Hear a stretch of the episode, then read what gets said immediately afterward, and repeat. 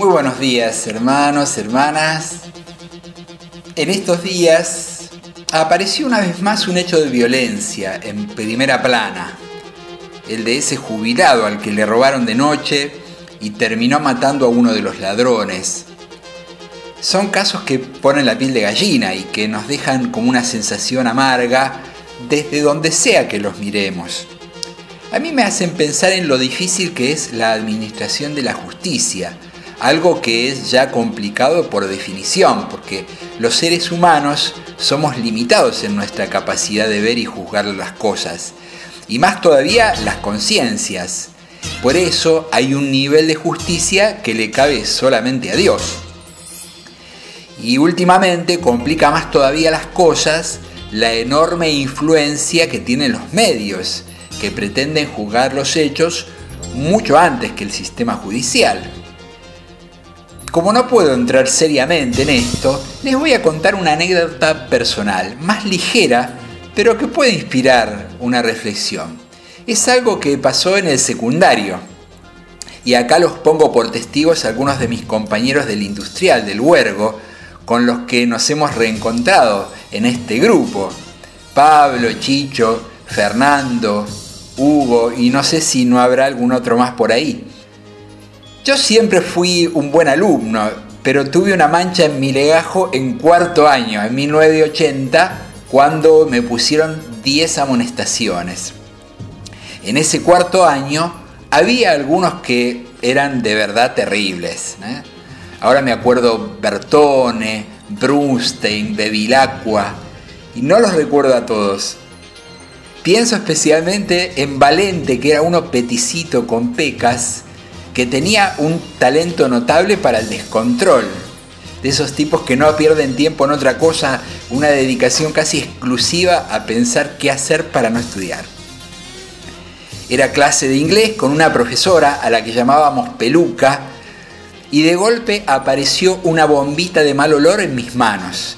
No me pregunten quién la llevó porque no lo dije en ese momento y no lo voy a decir ahora. La cuestión es que esa banda de forajidos desde atrás empezó a pedirme que la tirara y a mí me pareció divertido. Así que la lancé con fuerza hacia adelante para que se rompiera cuando la profesora miraba para otro lado.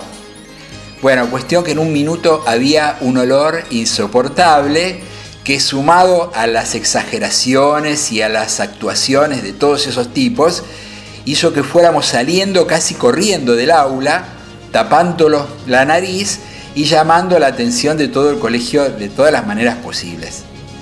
Una vez que se fue el olor, ya de nuevo en el aula, vino el jefe de preceptores y comenzó el interrogatorio. Que quién fue y la natural amenaza. Si no fue nadie, fueron todos.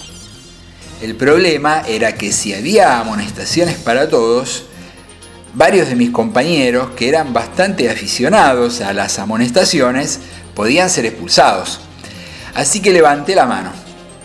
Peso, que se llamaba así el jefe de preceptores, primero puso cara de frustración y después de incredulidad. ¿Usted? Sí, le dije. Y entonces fuimos a la dirección.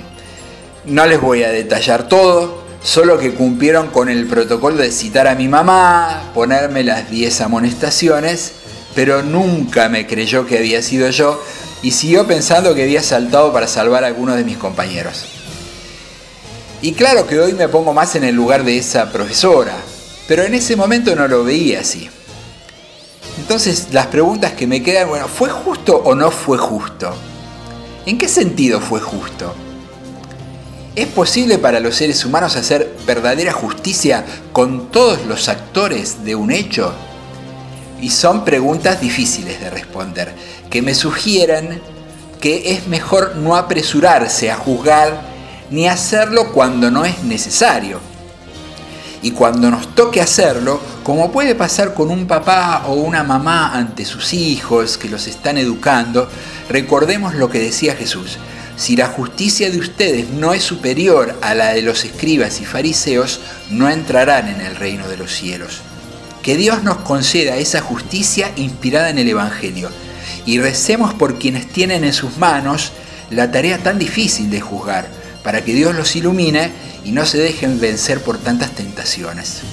Que Dios los bendiga y que tengan un buen día.